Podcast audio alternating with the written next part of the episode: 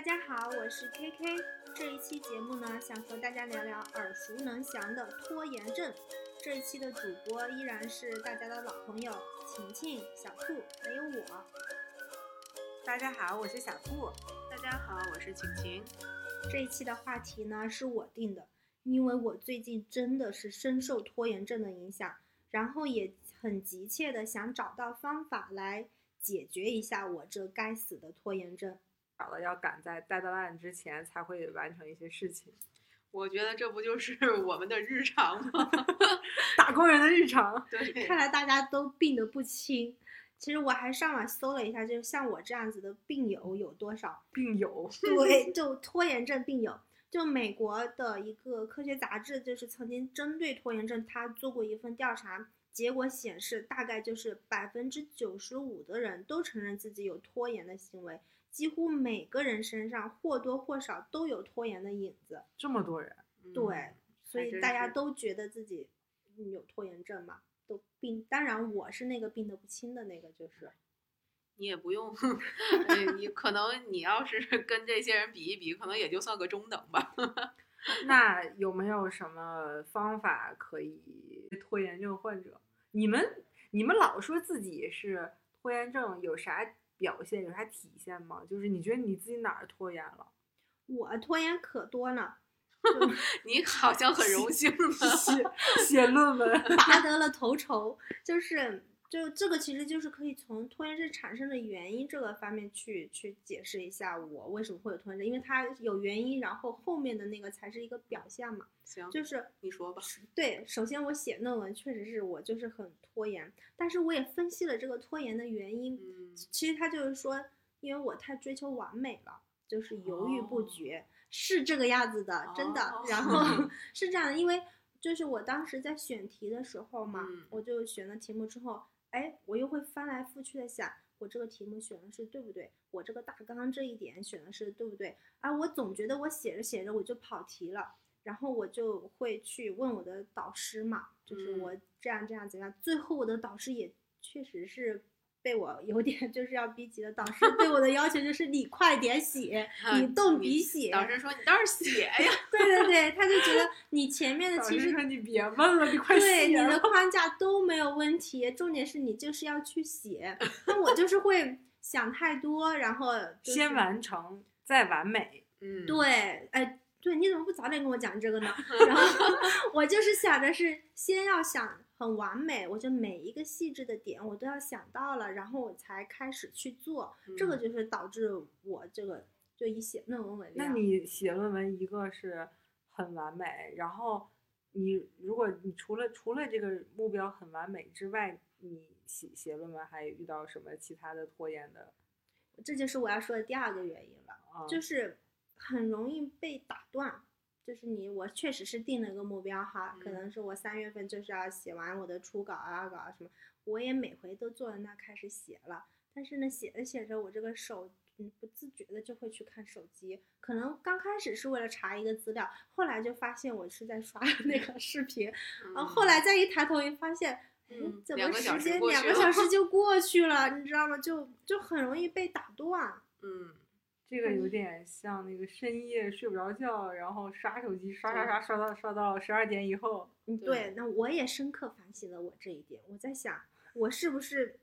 是不是我就是有惰性嘛？就是人就是你干那还用问吗？就是懒的，对。但我其实有查了一下简单心理对这个拖延症的一个就是调查。他们就是有一个观点，就是认为拖延症其实是一种自我保护机制。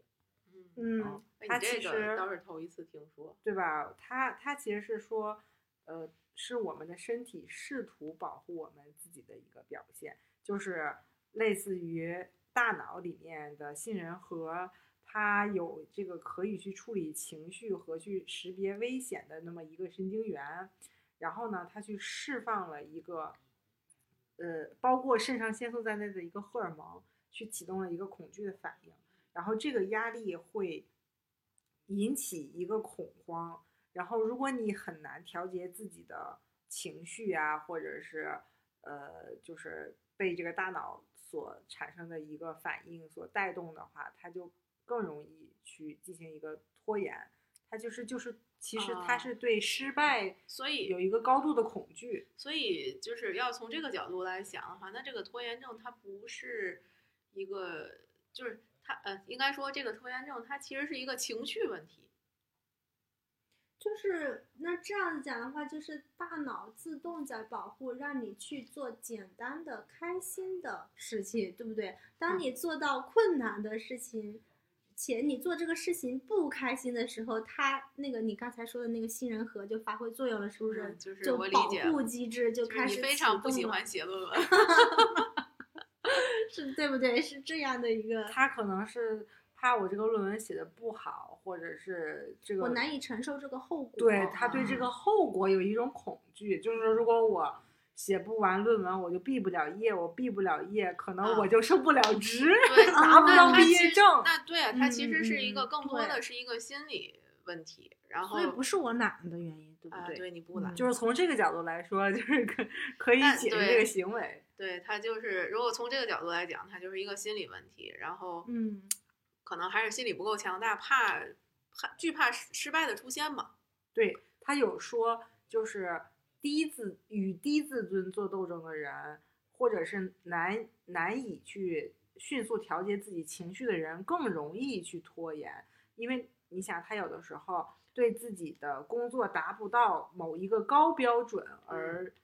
拖延它，或者是把嗯啊它我明白搁置在就是。我不做，我就不会失败；我做了，反而有可能失败，是这意思吧？就是一个自我逃避的心理状态嘛。这样子的。他可能是觉得我对我自己不够那么自信，嗯或者是说，因因为他他强调了有一个类类就是低自尊的人群嘛，嗯他可能对自我的这个做这件事情的信心没有那么的足，或者是他对我自我的评估比较低，相对来说就就是比嗯标准的水平要低一些。但是事实上，并不是说你你完不成的，就只是自我认知的一个问题。啊，那就是对自我认知、对自己认识不够清晰，不知道对自己的能力估计不足，可以这么理解。然后就开始拖延，所以反正反嗯正就是通过这一系列的分析，我感觉他嗯心理方面的这个因素大过于这个实际行动方面的，就是你心思想决定你的行为嘛，对吧？你可能你有一些你自己它意识其实是一不到的那种认知上的障碍。呃，不叫也不叫障碍吧，可能就是你对这个事情的一个认，给你的一个认知，然后给你带来了这样的一种情绪或者想，对对对对，一种嗯这个表现，对表现这嗯个词比较准确。啊，嗯，那我那我们对这个原因的这个根就找到了。觉得你们自己都说自己有拖延症，到底拖延在哪些方面？就是是真的有拖延症吗？我可太多了，比我如呢？我的拖延症的表象可太多了，从起床 开始拖延，就是我不知道大家有没有闹钟，对，大家肯定有没有这样的一个情况，就是我的闹钟可能是七点钟闹一次，然后七点二十闹一次，七点半就是我的 deadline，就是我啊七点半一定要起来，但是我就是逐步的、逐步的往后去那你为什么不直接定一个七点半的，然后就起来？那没有给自己心理拖延的时间呀。就是我第一次听到这个闹钟时 候，就是他已经把拖延当成一种，习惯了，习惯性拖延。他会给自己的拖延预留出一个时间来，呃让自己拖延。对对，我在鼓你在鼓励这种行为，这种行为并不好。我想说，是正并并并并不好，因为它就会逐步的你放宽。可能我七点半起来之后，可能会想我要再眯两分钟，再起来心里，然后眯完两分钟，可能我要再倒数十秒钟。那他果那他果然是一个重度的对，然后我啊才能够 去。但是我我也我也有类似的行为，我可能嗯起床我倒还好，我没有像他是设三个闹钟，我就设了一个，但是我这一个并不是说我这个闹钟一响我就要起了。我也给自己预留了拖延的时间，但是我没有，就是这个时间我可能自己掌控，然后我就拖一小会儿我就起了，不会说设三个闹钟。但是我体现在出门儿，嗯，就是我不管我几点起，我一定都会在那个点儿出门儿。对，就是我早起了十分钟。比如说我早起床的时候我没有拖延，但是我奇怪的是还是在那个点儿出门儿，然后在别的地方。对，就是其实那个我给自己预留路上的时间，就也不是很富裕。然后到路上开车的时候 就，就又想那个《速度与激情》，然后别人要加个塞儿，然后就会路怒什么的，是因为我给自己留在路上的时间就不不是很多。嗯，就即便我早起了十分钟，我还是会拖延到那个点儿出门儿，就也是一个魔咒，很奇怪。所以这一天其实做所有的事情都会很赶了。就嗯，是比如说第一件事情没有按照你规定的那个时间完成，然后后面的时间都会延迟，可能就会影响你后面的计划，你就你就所有的事情可能都开始拖。就是起第一就是新的一天以拖延开始了，你知道吧？就对那一天就是个魔咒一样的，就是每一天都是一个魔咒。对，所以我都说我这病得不轻，确实是想去改变。我还有个拖延表现在哪呢？我就是前段时间那个就是论文的那个毕业的那个论文嘛，也是一直在拖延拖延拖延，啊，那拖个到对都拖到，嗯、我是倒数第几批吧才写完的了，那个也是一直在拖延。我虽然是第一批写完的，呃，凡尔赛一下，但是我其实也是拖延的。我给自己定了一个就是 deadline 是三月底我要写完它，但是我这个定这个时间的时候呢，是在上一年的十二月份。那咱们俩差不多。对，然后我真正开始写的时候呢，是三月初，等于我就拖拖拖拖到最后，给自己一个来月的时月其实间。就能干完的事儿。对，但是我就觉得这种状态不好，就是如果你一个月你就能写完，那你就干脆从三月份开始写，你就不要十二十二月什么一月二月正好赶上过年，你就不要想这件这件事儿，就它不要存在于你的心里，你玩儿啊什么的，你放松，你也没有一个罪恶感，玩也。玩不开对心，写也没写完。你又把他这个事儿定得很早，然后你又不干，这段时间你是玩儿又有罪恶感，然后写你又觉得啊过年了我还要写论文，然后你就怎么样你都不舒服，所以就是这样一个心理状态，就嗯，那但是如果你一开始就定在了三月份写呢，那可能你觉得你写不完，然后你更更更焦虑。no no no，我是在想，那不就是没有预留拖有拖延的空间了吗？对啊那有可能那就是写不完啊。正因为你前面 拖延了，所以你后面写完了呀，是不是？不不不，如果我啊，我要说的是，如果你有这个能力的话，你不管你就是事实证明，我三月一个月我也写完了，就证明我有这个能力在一个月一个月写完这个论文。但是拖延提升了他的能力，拖延让你 认清了自己，认清认清了他自己，但没有让我认清我自己。我其实也是十二月份开始准备写的，嗯但是我可能就是不是说，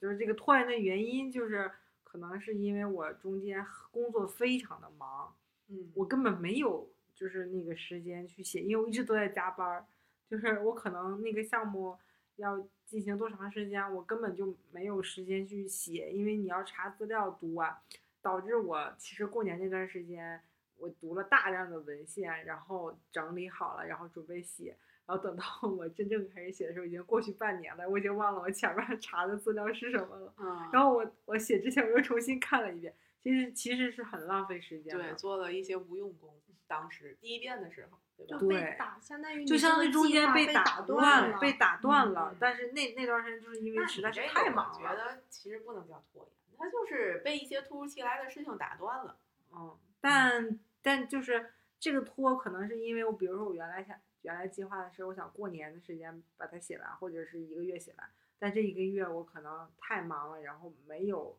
没有按时的完成它，导致啊，我明白你那个拖，就是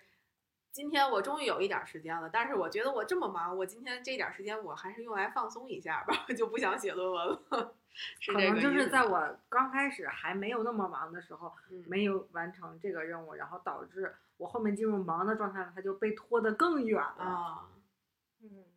那我总结一下，其实拖延症给我们都带来的是一个后悔，是不是？对，对吧？就觉得像你说心的说理的状态就是一个嗯不停的后悔。对我要早点干嘛干嘛就好了。对，或者是像就是这个像是晴晴刚才说，我早知道我一个月我就能写完，我还要早开始干嘛？我逐渐晚开始呗，我前面还玩的开心，是不是？是这个样子的嗯吧？就是心里的后悔和自责。嗯，对，而且而且，但是我会焦虑，就是啊我确实是会想着这个事情，然后对这个事儿，它就是一个事儿存在于你的心里，像个心魔一样。对对对，对，你无时无刻不在想，但是你又不去动手，它就会越来越焦虑。对我就会焦虑，而且我会睡不着，就做什么事情我的精力其实我每次接那个有 deadline 的这种任务的时候，我都在接的那一刻我就会焦虑，就是刚才你说，就是可那个就心虽然里就在你虽然你会评估，就是你在接嗯的时候你会评估，比如说是几天内我要完成这个任务，但是我就会相当于在这几天当中，我就会一直绷着一根弦儿，嗯。告诉我说我每天就是大概就是脑子里快速过一下，我每天得做做些什么东西，我在最后这个 deadline 之前才能完成它。但如果今天我没做这件事情，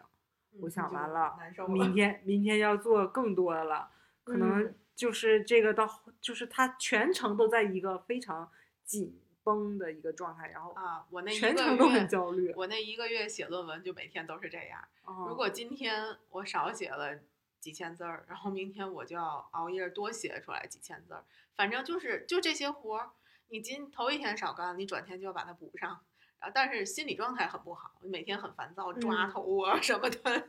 就是挠头的那种。就像我前前段时间那个任务，我在出去玩之前就是接到的这个任务，然后我进行了一番调查，然后呢，这个调查的时候，可能当时对方没有给我回过来电话，然后我不就出去玩耍了嘛，然后这个事情等我回来了以后，我要先处理，就是。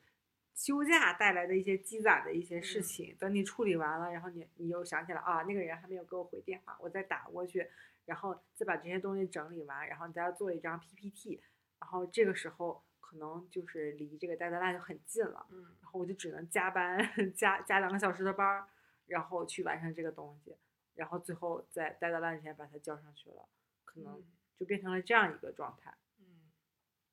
那你们觉得这个 deadline 它到底是加速了这个事情的进它？就是会让你焦虑，但是我觉得 deadline 你是一定要有的。对对，它嗯要有，但是他会很焦虑。就没有期限了。要是没有这个的话，对对，如果有的话，你就是你相当于有一个鞭策你的这个就是你之所以焦虑，是因为有 deadline。对，但是如果没有的话，纯靠自律，我觉得那个真的现在，反正我有可能有些事情我就做不到，就就放弃了。世上无难事，只要肯放弃。就是你发现现在，比如说我们在沟通当中，就是比如说呃安排一个任务的时候，就会告诉对方我要在什么什么之前要你要给我回复，或者是什么什么之前要要完成这个东西，因为对方也有可能会拖延。嗯，对，对吧？就大家可能下意识的已经形成一种习惯，如果我不说这个 deadline 的话，你可能会把我这件事情排到很后的一个位置，嗯，对？吧？大家已经在工作当中形成这样一种，默契了。，对，这是一个环境造成的。对，总而言之，我是特别想改变这种状态，因为我不想自己在持续的在焦虑、悔恨、循环往复中间了。嗯，那你们自己在战胜这个拖延症方面，有没有什么一些实践过的有效的经验可以给大家分享的？因为我感觉这这个经验还是蛮宝贵的。我先来 重度拖延症，因为我也一直在探讨一些就是行而有效的方法，就是能够去，就是说摆脱我现在的这样的一个状况嘛。我我现在有在用的就是一个两分钟原则，它就是说，凡是你两分钟以内可以做成的事情，你就立刻去做，不要犹豫。因为其实好多事情就是因为你当下没有去做，你就是有一个小的拖延，等嗯你事后你要用到它的时候，你再来做的话，你会发现你可能花的不是两分钟的一个时间了，对对，是很要很你比较你你长的一个时这个间。我你这个方法我也有，我就、嗯我我的就是，当你有这个冲动的时候，就赶快做，因为拖延的反义词就是冲动嘛，对吧？嗯，当你有这个冲动的时候，就赶快做了它，就不会嗯拖延了，对，就不要想那么多，对吧你？看你也不早告诉我，就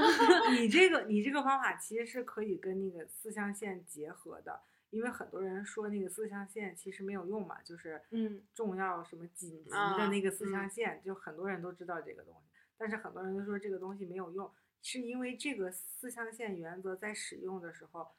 要先用你的这个两分钟原则去进行一个分类嗯，才。就是相当于两分钟之内能完成的事情，你就不要在这儿重要紧急了，你就先完成。嗯嗯，对，他就你就随手去干了，可能嗯就好了。就因为我我的工作的那个性质嘛，我可能就是要对接很多的那个客户嘛，包括现在都客户都比较喜欢加微信嘛，我们就有的时候就直接就通过加了嘛。其实有的时候就没有改那个备注，就是我的手机里面就会有大量的就是不知道是谁说，不知道名字是谁。对什么随风而去啊，什么还有一堆那种火星文的那种 那种备注名字嘛客户好时尚的！对，然后后来我就会发现，当我就是我可能要再找这个年轻人的时候，我就要从我众多的五花八门的这样子的一些名字里面去找那个客户，是非常的难的。后来嗯我我现在就是在根据这个两分钟的原则嘛，我现在新增加一个客户，我一定会写上他的名字。对，这样的话，对，我给他贴上。其实这是一个很小的事情，很小的事情，但是几十秒它但是它就是会很提高你的效率的。但是我一直都是这么做的。我说的是针他是重度对啊，对我我这么看，我比你轻轻 不少了。对，而而且可能工作性质确实不一样，我一天可能会有十十几个，我我我要随手干的事情哎太多了。我跟我我你说这个，我想起来之前看综艺节目的时候，就说李雪琴她备备注那些明星的时候，她会把他们的生日也备注在名字上面，嗯，因为有嗯很多人的工作，像他们可能明星会会需要生日去封售啊什么的，嗯但是也有很多像客做客户工作的，他需要那个生日的时候，比如说发个祝福啊什么，嗯，他直接就会把对方的生日备注在名字昵称上面，哦就有人是这样干的。像我你也可以尝试一下。我现在对接客户嘛，其实我不光可能是需要他的名字，我还需要他的公司名称，我还需要啊他的职位。备注现在不是，他现在有一个名片，可以拍一张照，直接就可以放在那个附件上。嗯，就是你，我想强调的是，就是你用这个两分钟的原则，对，去做嗯你这些个、处理你这些个你又爱拖延，但是它又繁琐的存在的事情，嗯这样的话确实是能够提供，就是提高这个效率的。我这个是我强力推荐的行之有效的一个方式。嗯对于我嗯这样的状况来讲，还有一个我正在用的就是那个番茄钟，这个就是强制学习的一个 A P P 嘛，嗯就是你工作就专注学习，或者是工作二十五分钟，然后再休息嘛。我最后那个论文写完就是依靠这个，对，就是我可能就是那是行之有效，确实。对我可能要写一写，就是我也一定要做，我要把自己固定的坐在那个电脑面前，我可能要四十五分钟或者是一个小时，我就是要在那里写，写完了之后，然后我再放松个五分钟啊，十分钟啊，你这个就感觉跟过去上学上四十分钟、四十五分钟，下课休息十分钟。番茄它是二十五分钟或者然后休息十分钟。嗯它是说这样子的会可以提高你的专注的那个效率。嗯就是你在，因为我之前不说了，我可能就会玩手机啊、刷嗯视频啊，有就是有的时候就是就是会被很多让你能开心的事情、短暂的愉悦的事情去分散你的精力嘛。那嗯。有这个番茄钟，对于我来讲的话，它至少让我暂时放下了手机，让我专注在这个事情上面，嗯，就是对那些个分散注意力的东西，就是说那个说拜拜。这。嗯个。这个番茄钟我嗯。操我试过三个版本，第一个是那个 A P P 的 A P P，我当时会员买了一个 Forest，就是那个森林的那个 A P P，嗯然后它就是种树，就是二十五分钟种一棵树，然后嗯休息十分钟嘛。然后嗯如果你在这个种树的过程当中嗯动手机了，你这嗯棵树就会死掉。啊，然后最后你是种一片森林，还是你这个树就就是死 了？但是我觉得啊，这个这个它其实它只是在某一些方面约束了你，但是比如说我不看手机，我我出来看电视呢，他就是他就是说举这么个例子嘛，然后但是后来因为有些人可能在学习的过程当中他会用到手机，嗯。然后他他还做出了一些就是改变，就是嗯。这个是之前用过的一个 APP，嗯。后来呢还用过就是那个实物版的，就是买一个像闹钟一样的那个番茄钟啊，我觉得这个嗯。比较好，番茄钟它就在你的那个石桌子上摆着，然后你去摁，你说我要开始了，它就摁。然后它有静音的，还有那个有声的。比如嗯说有声的那个，它到点儿了，它会滴滴滴响，嗯然后提醒你去休息一下。然后它休息的时候也可以倒计时五分钟还是十分钟，嗯然后你休息完回来了，然后再继续。它那个就是每天上面会有你完成多少个番茄钟，你这一嗯天完成了多少个番茄。嗯，这个是实物版的，我觉得这个挺好用的。这个我之前还有把它放在那个公那个办公室当中。嗯然后后来我们那个就是没有固定工位了之后，我还有那个电脑版的那个 A A P P，就是一个电脑的应用软件。嗯然后你也是二十二十五分钟，然后点一下，然后它就你就可以工作了，然后嗯它还可以列列那个 to do list 啊，完成什么？它是它它是一套呃代办清单，它是可以连在一起的。啊我这两个确实像刚才小兔说的，番茄钟这个不光是有 A P P 的，还有实物版的，还有那个电脑版的都有嘛。我是觉得这些个小的那个工具，它确实是在短暂的时间内是行而有效的。包括两分钟原则也是一个信念上的，就是说会约束自己嘛，我要去提醒，时刻提醒自己去干这些事情。它最直观的一个改变就是让你从行为上立刻发生了变化。嗯我嗯觉得这个还蛮有用的。嗯，我的这个行之有效的方法，一个就是正念冥想，但是正念冥想是我最近才开始去学习的。嗯呃，之前我只是听很多人说过，就身边有很多的人在实践它，但是我也不确定这个东西是不是有用，我还在实践。嗯但是我等下我我我会跟你讲它是有用的，我 我我现在了解到，就是说，它其实的一个核心是说，让你去接纳自己，接纳一个当下的一个状态。就是因为有嗯的时候我们去抗拒一些东西，是因为我们对这件事情有一个不好的预期，但其实你就是告诉自己，这个事情的预期，就是说最坏的预期就是这样了，我要接受这件事情。嗯我接受了它，可能这件事情我就没有那么惧怕，我就可以去面对它。就就是说去接纳，它的重点还是接纳吧。然后，嗯，就是刚才有呃，K K 不是有提到说他在拖延的时候可能会刷手机什么这个这些东西嘛？他其实是因为注意力不集中的一个一个一个表现。嗯，那我我感觉这个正念它是可以提高你的专注力的。然后他呃前段时间我们有过一个关于这个拖延症方面的一个培训，他有提到这个数字正念技巧，它其实就是说让我们如何呃不能叫放下手机吧，叫做呃正确的使用手机，就是呃先设定一个目标，就是自己要在何时何地如何使用手机。然后要接受，就是因为正念是去接纳接纳嘛，所以他要你接受一个观点，这个观点就是说限制使用手机，你可能会错过某些邀请、突发的新闻或者八卦消息，就是你要先接纳这个这个观点，嗯啊，然后这样的话，你觉得其实错过了这个电话，错过了这个事情，错过了这些新闻也没有什么。对，就是心里要对它产生一个评估，它的价值，对对对，对吧？对，然后这样的话，你就可以逐渐的慢慢去实践减少你每天检查手机的时间。就是你嗯有时候可能是我没事儿，但我就是要打拿起手机看看一看，对，看一眼啊有没有人联系我啊。然后在某一个特定的时间可以去关掉手机。嗯，然后还就是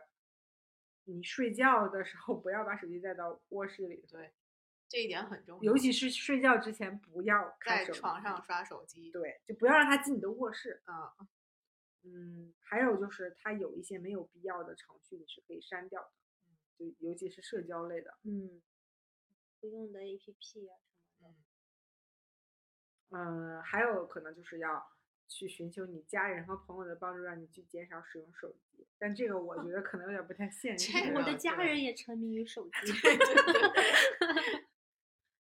嗯，当然这个只是可能说是通过正念冥想的一些方式，包括一会儿可以让晴晴着重介绍一下，嗯。就是说去，嗯，因为我也跟一些 A P P 上的训练去练习了一下，就是说，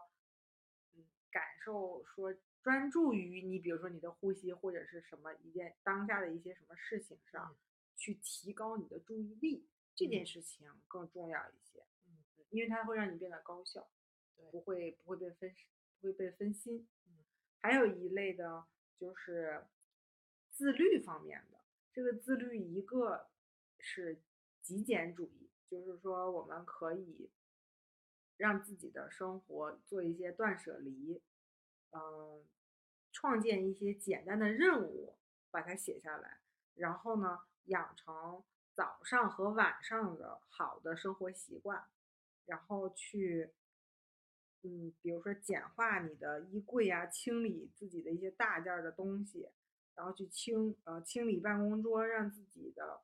这个整个的环境都是简单的，简单有序。对，简单有序的，然后去减少这个熵增的过程，然后去品味生活中简单的快乐。所以嗯这是从从极简主义的方面去说的。然后他这里面提到的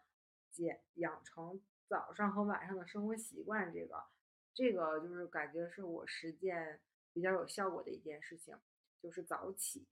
因为嗯早起真的是能做很多的事情，嗯，你早上就会发现你这一天会比别人多出几个小时，然后这个几个小时可以完成你今天一天最重要的几个青蛙，你把它们在早晨吃掉，这样你的嗯一天都很开心很快乐。对你可以用早晨的时间去运运动，嗯。然后你早上就产生了这个多巴胺，产生嗯了这嗯。些很让你开心的事情，然后去你还可以吃早饭，你还可以去学习，可以去解决掉你这一天当中最难最难的几只青蛙，然后你这一天都很开心，然后你的时间又感觉好像自己多了很多时嗯。间一样，包括其实这段时间有孩子的那个小伙伴。可能这段时间你的孩子还在睡觉，所以他嗯不会打扰你，你有一个自己相对来说比较独立的空间对时间。对。然后这个事情的一个原理就是有很多训练营啊或者什么，不是就是搞什么早起嘛，早起但划。但是有很多人都失败了。我自己就是用下来，让我最后成功养成了这个习惯的比较好的方法。它其实原理很简单，就是用呃早睡倒逼早起，就 是你比如说你晚睡，就是会晚睡，那你就让你让你自己晚睡，但是你要给自己提前做一个心理暗示，就是我明天早上定的这个时间，闹钟一响，我就要马上起来去做一件事情。这嗯。个事情是你提前在睡觉之前定好的。嗯。比如说我明天最大的三只青蛙是什么？比如说我要写一篇什么什么文章，这篇文章我今天要发表。嗯然后呢，我明天早上闹钟起床了，我比如说我规我规定好我的几个动作是什么，比如说先喝一杯温水，然后洗一把脸，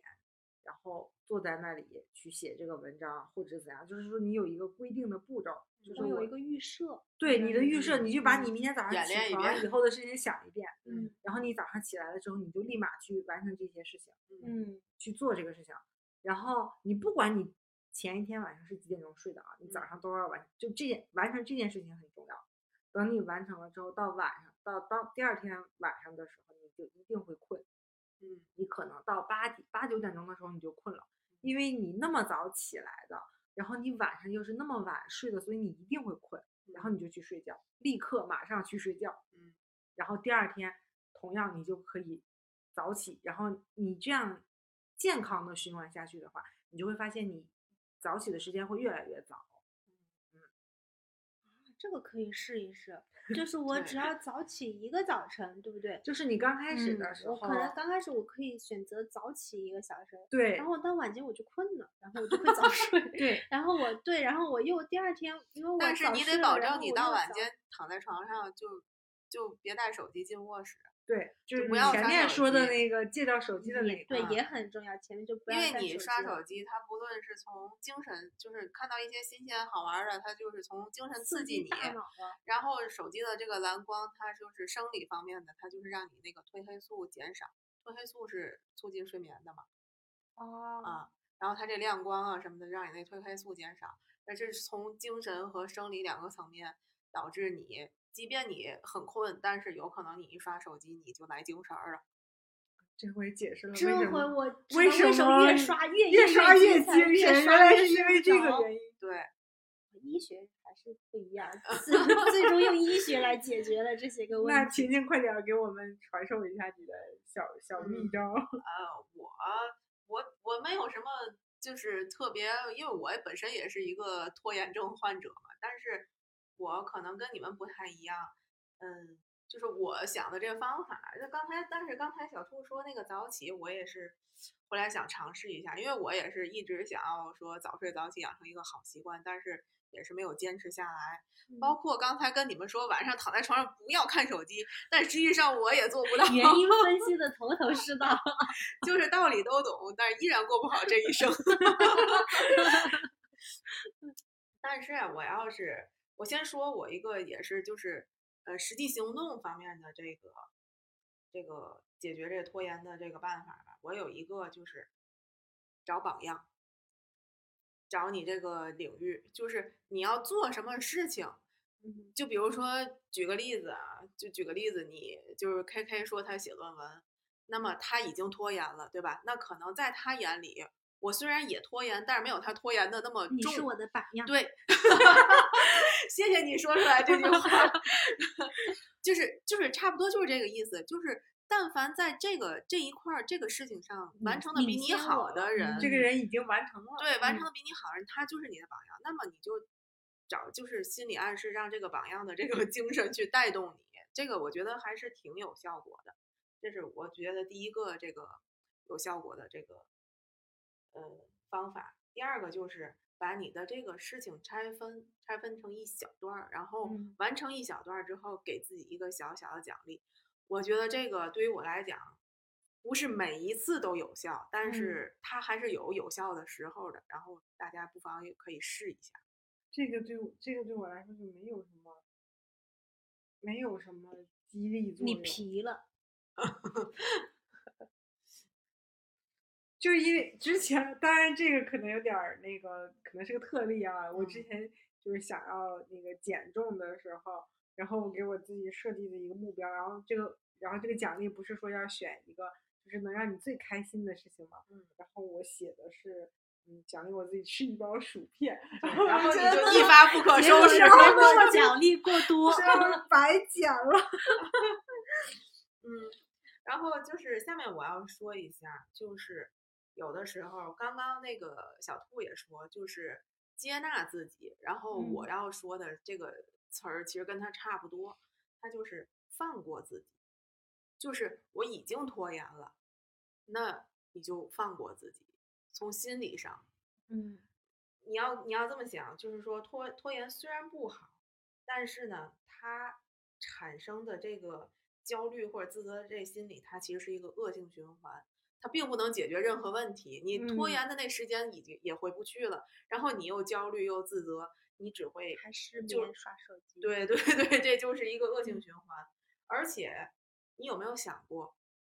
你的拖延有时候不见得是一个心理的问题，有可能是一种亚健康状态。哎，这么一说，是不是觉得对对对比较容易接受？是是比如。说展开说说，比如展开说说，我发现我 不仅有拖延症的病，还有生理上的。就 是还亚健康是不是？对他来说说。它就是体现为一种行动力动能不足嘛。嗯那么在中医里，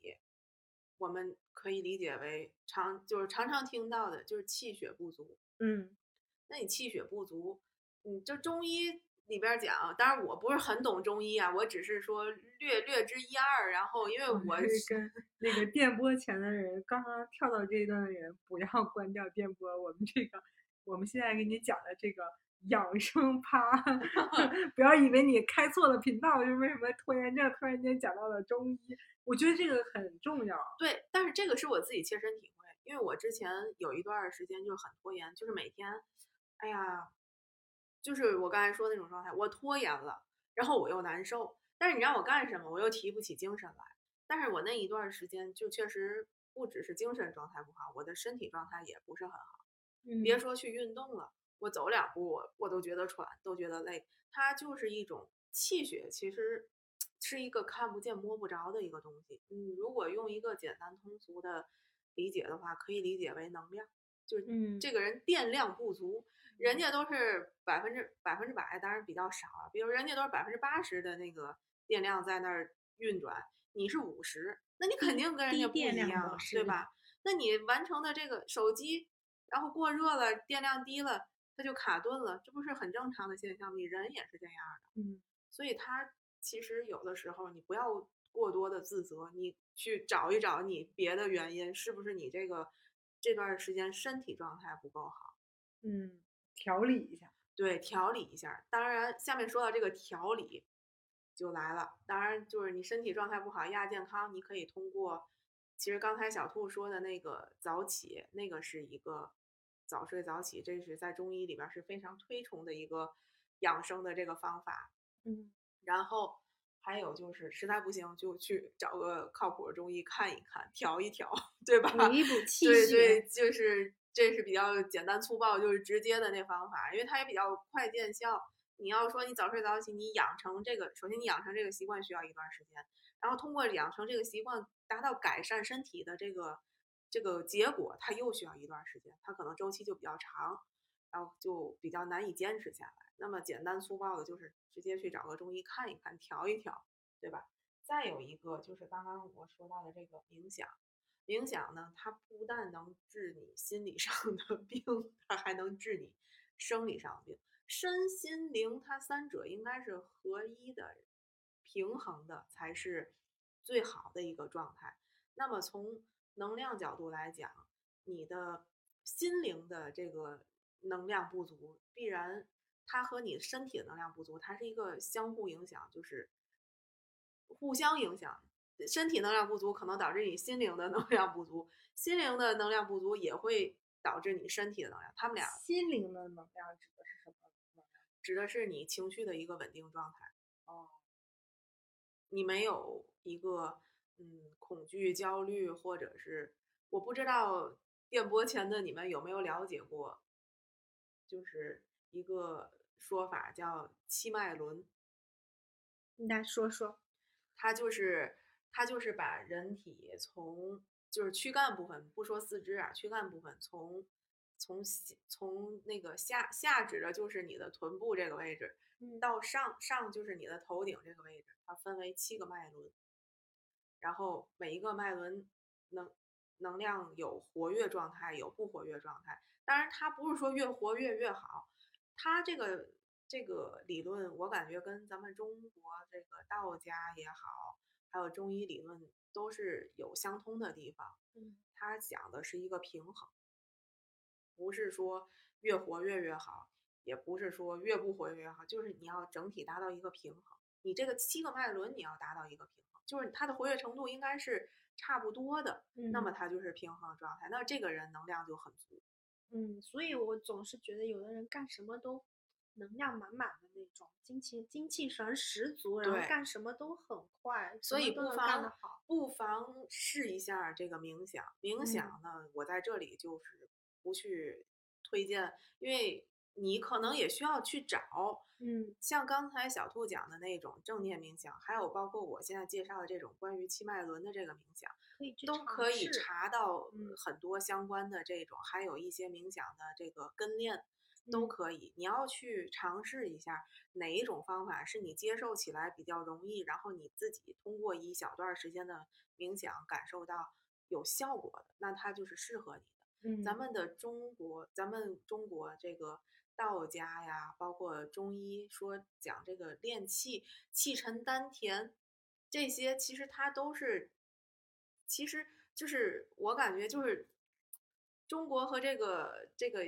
冥想这个脉轮这个对，其实它其实本质上说是一个东西是一个意思，只不嗯过就是根据国情不一样，他们叫讲法不嗯一样。讲法不一样但是你就说，就是中国的这个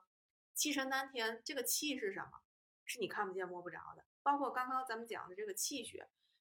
它不是讲你呼吸的这个气和你血管里流动的这个血液，它这个气血其实就是讲的是一种能量，能量，嗯嗯和那个那个外轮冥想那个讲的那个能量，它其实都是一个东西。哦，只不过中国管这叫气血，他们管那个叫能量。包括你在晒太阳，然后中医讲什么晒晒背、晒太天晒背，不是晒 盖的背，是晒你的后背，嗯，然后补充阳气。阳气又是什么？阳气不就是太阳光 照在你，你怎么就补充阳气了？其实就是人要从世这个世界宇宙中获汲取一种能量。对，嗯，当当你通过不不管你通过哪种方式，你信中医，你信道家和你信外国的这种冥想都可以。当你就通过这种方式把你的这个能量补上来之后，你就会觉得你做事情就动能就强了，就是嗯想到什么我就会赶紧去做了，我可能就不会去拖延了。这个这个可以真的可以尝试一下。嗯，我有看一段话嘛，就是为什么我想去改变这个拖延症嘛，也是有一段话它影响了我，就是嗯，史铁生他在《最有用的事情》里面写到，就是拖延最大的坏处还不是耽误，而是会使自己变得犹豫，甚至是丧失信心嘛。不管做什么事情，就是决定了就立刻去做，这本身就能使人生气勃勃，保持一种主动和快乐的心情。所以，嗯，我觉得我们可能不会一下子就是把这个拖延症给改变或者是杀死，但是只要你开始行动了，就是在开始瓦解你的拖延症了。就是，嗯，希望今天的节目可以为广大的拖延症的病友提供一些有效的建议。我们前面提到的那么多好的就是听完我们的节目立刻去立行刻去动做，对。